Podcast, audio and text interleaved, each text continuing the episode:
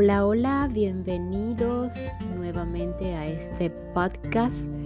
Eh, por aquí, Carla Berríos, para servir y ser útil a ti y a todos que me escuchas y así ayudarte a sanar y curar y conectar con tu verdadero ser, con ese maestro interior que todos eh, llevamos y que recordándote a que al sanar, al curar, conectamos con el para qué estamos aquí en esta experiencia humana, que no es más que ser felices y aprender a recordar el amor.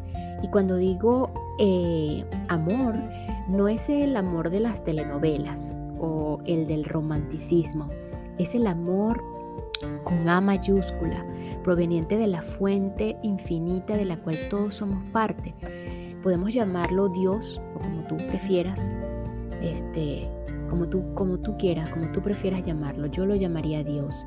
Em, y ok, hoy vamos a proseguir con el tema de aceptología, según el autor colombiano Gerardo Smelling.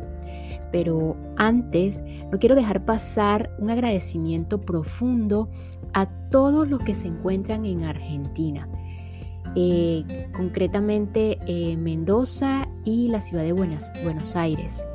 Por supuesto que a través de la plataforma Anchor y Spotify, eh, estoy sorprendida de llegar hasta allí y poder ser este medio de comunicación,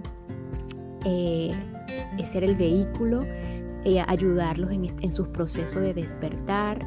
Los amo enormemente y bueno, les deseo de todo corazón que estén caminando hacia ese amor que les comentaba en el inicio, el amor verdadero. Y bueno, el episodio de hoy, eh, como les comentaba, vamos a proseguir. En el anterior quedamos justamente en el que hablaba, eh, Gerardo hablaba de que el camino correcto del servicio es hacer algo positivo si para ustedes los, los demás son importantes, entonces necesitan tener dos herramientas para poderles servir a los demás, a los demás. Saber cómo y tener con qué.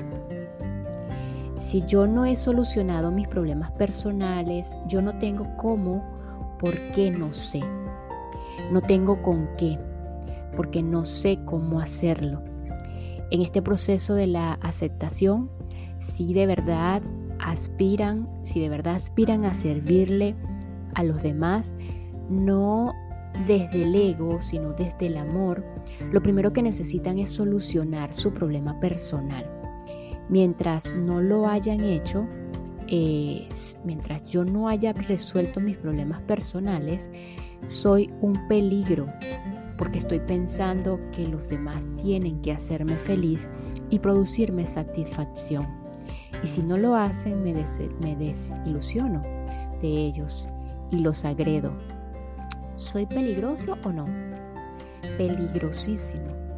Mientras yo sufro, no sé cómo ser feliz. Y si no sé cómo ser feliz, ¿tú qué crees que le puedes ofrecer a otra persona? El ego, el ego trata de hacer lo que no sabe y se siente bueno. Dice hay que darles a los pobres, hay que ayudar a los demás, hay que ser solidario. Y se siente bueno y no tiene ni idea de cómo se hace eso. Si tú estás confundido, confundes a los demás. Por ello es mejor quedarme callado. Si yo no tengo nada que ofrecer, entonces tengo mucho para pedir y no soy un apoyo sino una carga. Si entramos si entramos a hacer relaciones siendo cargas para los demás, esas relaciones no van a durar mucho. Necesitamos ser complementos para los demás y que los demás sean complementos para nosotros.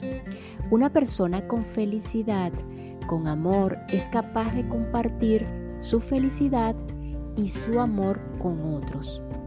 Una persona sin amor comparte sus limitaciones y genera toda clase de conflictos.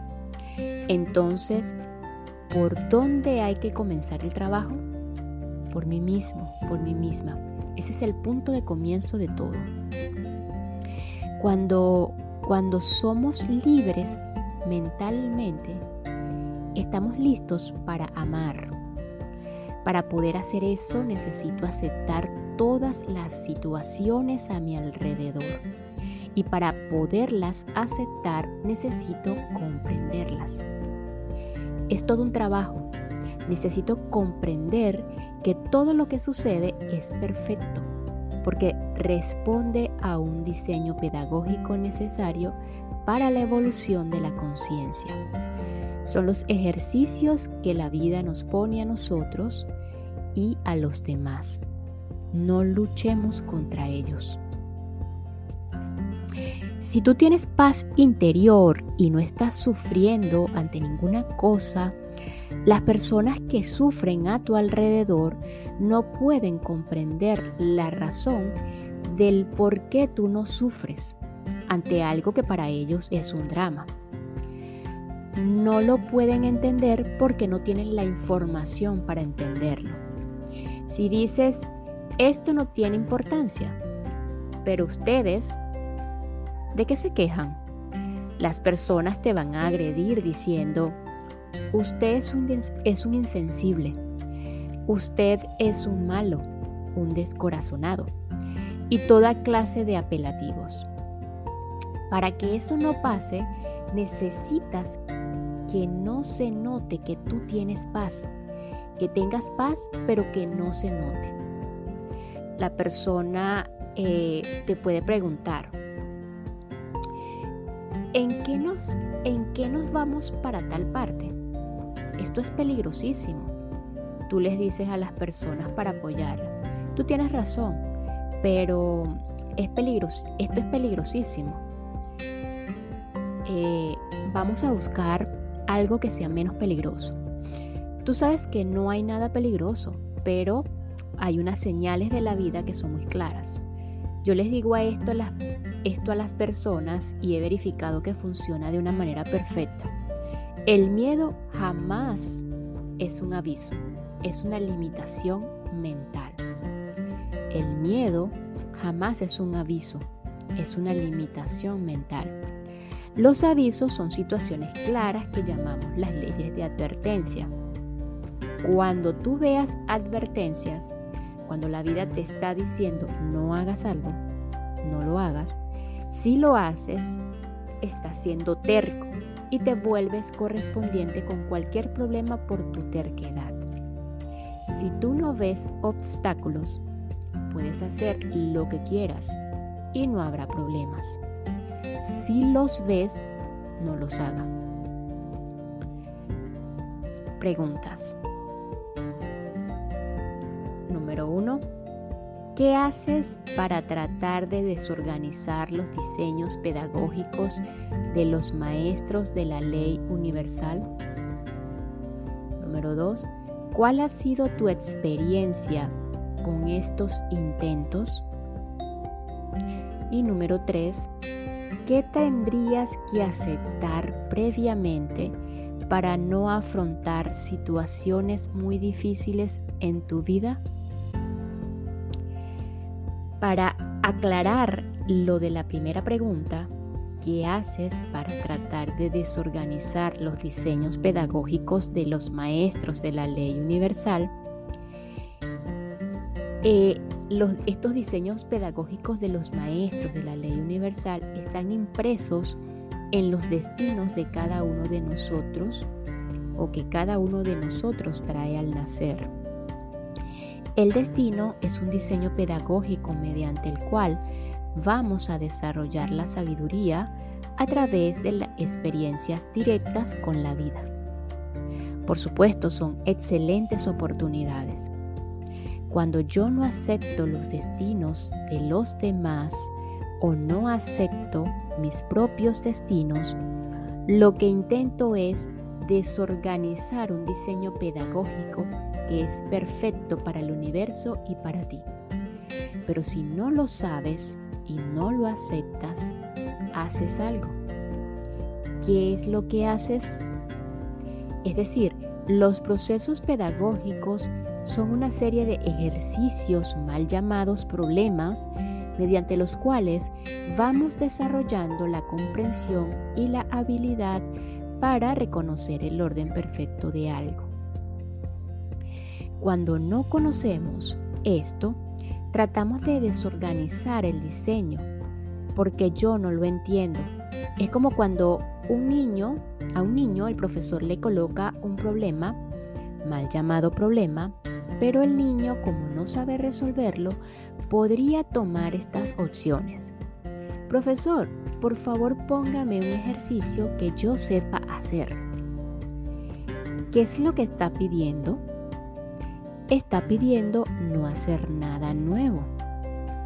Eso es lo mismo que cuando yo le digo a Dios, mire, por favor Dios, no me dé problemas, deme cosas que me guste hacer. Es lo mismo que decirle al profesor, mire, póngame un, ejercicio que yo sepa resolver. En ambos casos, el profesor te va a decir, con eso no se aprende nada. Esa es una opción. La otra opción es que me ponen el ejercicio, pero yo en vez de resolverlo, llamo a otro para que lo haga por mí. Eso es pedir lo que no necesito. Hay una opción más y es que yo diga, quiero la oportunidad de aprender algo nuevo y me ponga a resolverlo. Y si no he entendido, le pregunto otra vez al profesor, explíqueme otra vez. Esos son los diseños pedagógicos del universo. ¿Qué es lo que haces para tratar de desorganizar los diseños pedagógicos de la ley universal? No aceptamos la realidad y tratamos de impedir las experiencias de los demás. Repito, no aceptamos la realidad y tratamos de impedir las experiencias de los demás. Aquí eh, hay una tabla que dice que cuando estás sufriendo, ¿qué síntomas tienes? Dice, la única causa del sufrimiento es la incapacidad de aceptar lo que sucede. La única causa del sufrimiento es la incapacidad de aceptar lo que sucede. ¿Cómo reconocer algunas formas que toma la no aceptación? Eh, eh, eh, por un lado voy a repetir lo que reconozco que estoy experimentando en la vida y que eso repercute o que me dice eso, que es lo que no estoy aceptando. E, eso que estoy experimentando, que es lo que no estoy aceptando. Entonces vamos a darlo con esto. Reconozco que experimento rechazo a la vida. Cuando sucede esto, es que no estoy aceptando la oportunidad de aprendizaje que ofrecen las dificultades. Reconozco que experimento sobreprotección. Lo que no estoy aceptando es la experiencia de destino y misión que cada persona trae. Reconozco que experimento perfeccionismo lo que no estoy aceptando es que existen diferentes formas de organización y manejo. Reconozco que experimento preocupación. Lo que no estoy aceptando es que puedo perder algo que ya no necesito. Reconozco que experimento fanatismo. Lo que no estoy aceptando es que hay otras formas, caminos, creencias, opciones diferentes a las mías. Reconozco que experimento mal genio. Lo que no estoy aceptando es lo que otros hacen o dicen o lo que está sucediendo. Reconozco que eh, tengo ganas de condenar estoy experimentando ganas de condenar. Lo que no estoy aceptando es que estoy aceptando son los que hay comportamientos y actitudes diferentes a los míos. Cuando reconozco que experimento rebeldía, es que no estoy aceptando la necesidad de adaptarme al medio que me correspondió. Cuando reconozco que experimento angustia, lo que no estoy aceptando es que estoy perdiendo algo y perdiendo algo puedo vivir de otra manera. Cuando eh, reconozco que estoy experimentando tristeza, lo que no estoy aceptando es la experiencia y los comportamientos de otros. Cuando estoy, cuando reconozco que experimento rencor, es que no estoy aceptando que los demás no tienen la culpa de mis propias experiencias. Cuando reconozco que experimento ganas de criticar, es que no estoy aceptando las costumbres, ideas y decisiones de los demás. Cuando reconozco que experimento ganas de juzgar, es que no estoy aceptando que cada quien hace lo, lo, correspondiente con lo mejor que sabe. Cuando reconozco que experimento apegos, es que no estoy aceptando que nada ni nadie me pertenece y que siempre tengo todo lo necesario. Cuando reconozco que experimento estrés, es que no estoy aceptando que las cosas pueden salir de otra manera y solo doy lo que puedo. Cuando reconozco que experimento miedo, es que no estoy aceptando la posibilidad de pensar lo que tengo o de no lograr lo que quiero. Cuando reconozco que experimento celos, es que no estoy aceptando que no soy dueño de nadie y que solo el amor puede unirnos. Cuando reconozco que experimento culpa, es que no estoy aceptando que yo no tengo la culpa de las experiencias de los demás. Cuando reconozco que experimento alguna enfermedad, es que no estoy aceptando que el problema no está en mi cuerpo, sino en mi mente. Para ver la realidad, necesito verla neutra. Quiere decir que no es ni bueno ni malo, ni peligroso ni seguro, ni feo ni bonito simplemente es algo que está ahí.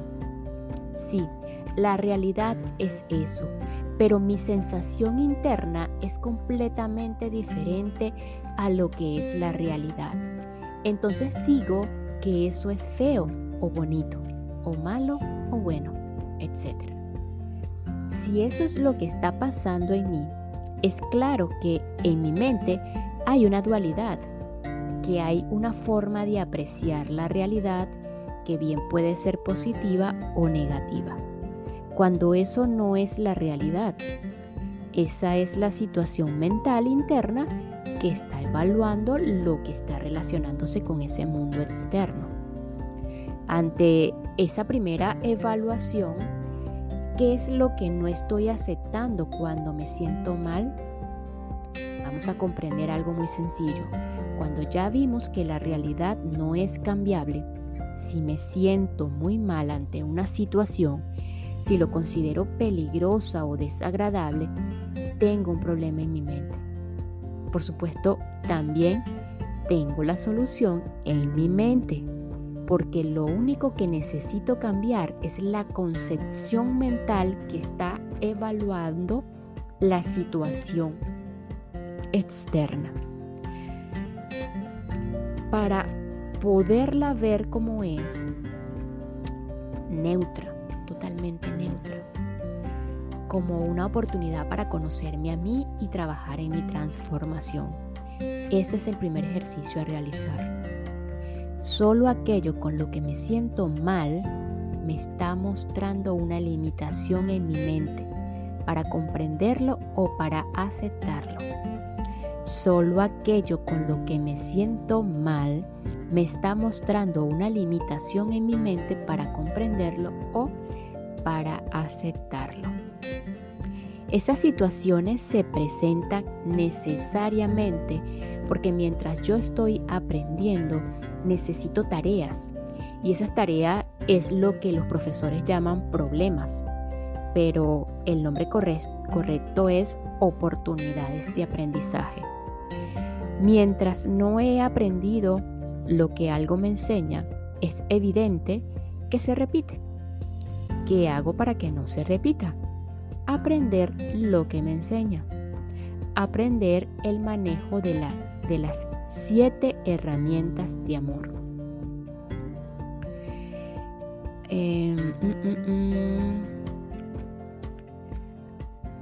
Aquí eh, aparentemente eh, alguien comentó en el público en que sufrió un caso de agresión o vivió un caso de agresión donde, en donde un cliente eh, aparentemente lo insultó, este, insultó al vendedor, en este caso la persona que estaba haciendo la, la intervención, y se fue sin pagar.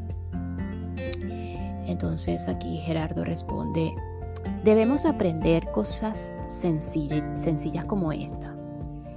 Renuncio a cambiar a esa persona. Él tiene derecho. Suena bastante loco. El cliente que insultó y se fue sin pagar. Renuncio a cambiar a esa persona. Él tiene derecho necesito apartarme de él o ella. Si ya estoy metido dentro de la situación, tendré que hacer algo. Después veo por qué fui correspondiente con esa situación. Pero si ya estoy metido ahí, no hay sino una sola cosa por hacer. Primero, necesitará la persona, si va a ser agredida, apartarse en la medida en que pueda hacerlo. Por supuesto, no ofrecerá resistencia a la persona porque se aumentará la fuerza agresiva. Entonces mantendrá la calma y aceptará a la persona como es. Si necesita hacer alguna cosa que implique fuerza, pues eso implicará llamar a las personas indicadas para ella, para ello, o sea, a la policía. Si no decides esa opción, tendrías que observar imperturbablemente lo que la persona está haciendo y tendrías necesidad de aceptar cómo se comporta. Aceptarlo como es, tendrías necesidad de asumir que él no tiene la culpa de que yo me sienta mal o de que se esté rompiendo algo o de que yo me esté desprendiendo de algo que creía que era mío. Necesito tomar una acción que podría ser, Señor, usted tiene toda la razón en estar así de furioso. Lo primero es neutralizarlo, porque si yo le llevo la contraria, él va a estar más furioso, sin importar la causa por la que pudiera estar furioso. En su interior hay algo que le parecerá injusto para él o que no comprende. La mejor forma de neutralizar a una persona desde amor, desde el amor, es decirle, mire, usted tiene toda la razón en sentirse como se siente. Nos equivocamos con usted. Por favor, perdónenos. Vamos a solucionar el problema suyo. Eso lo calmaría bastante. Inmediatamente porque él dirá, alguien me comprende. Eso sería actuar la tercera herramienta. La cuarta herramienta, recordando que la primera es aceptar, la segunda es asumir y la tercera actuar. La cuarta herramienta sería voy a agradecerle a la vida la oportunidad que me está dando para de aprender con este personaje, puesto que me está dando la oportunidad de aprender a tener paz, a tener serenidad, a neutralizar. Eso es un aprendizaje donde no resulta caro eh, lo que se pagó por él. Estoy diciendo que si el cliente se fue sin pagar la cuenta, esa cuenta es un valor muy pequeño frente a lo que realmente puede ser el costo de un aprendizaje. Las universidades son altamente costosas. De manera que agradezco y valoro eso. Valoro que si el Señor se llevó algo o dejó de pagar la cuenta, independientemente de eso, lo que queda en el negocio es suficiente para seguir funcionando. Valoro. Y desde luego, respeto que el Señor tiene derecho a tener una experiencia y un comportamiento y a ver la vida como Él quiera verla o como pueda verla. Y me adapto a la situación. Es decir, voy a seguir sobreviviendo a pesar del personaje. Decirlo aquí en este momento puede ser sencillo. Frente a la situación, si yo no tengo un entrenamiento mental, quedo bloqueado, quedamos bloqueados. Se me olvidan las herramientas y se me olvida todo. Entonces entra el instinto, el instinto de supervivencia. Y lo que hace el instinto de supervivencia es defenderse y pelear.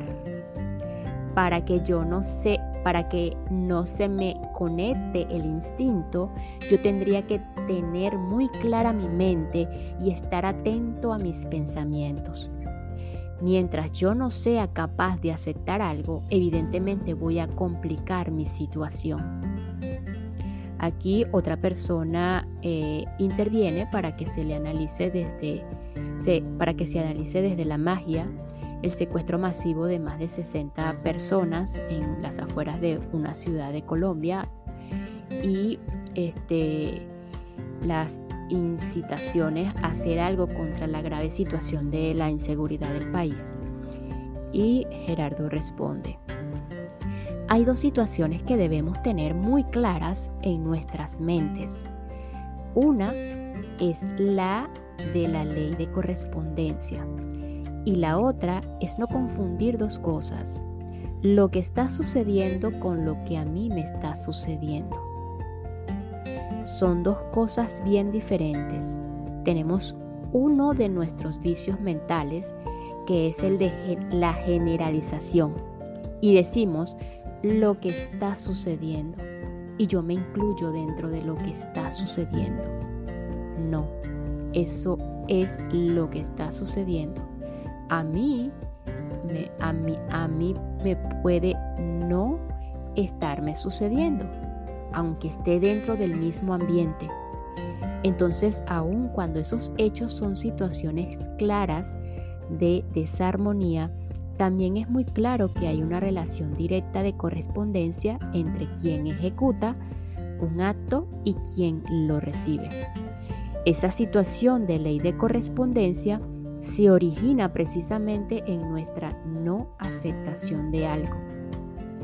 Es claro que la mayoría de las personas pueden no aceptar ciertas situaciones como las que estamos viviendo, no viviendo en la mayoría de los casos, como por ejemplo en Colombia, y es claro que esa, esa no aceptación está generando miedos, una serie de angustias, una serie de expectativas y las personas piensan cómo enfrentar esa situación desde un punto de vista externo, modificando la realidad.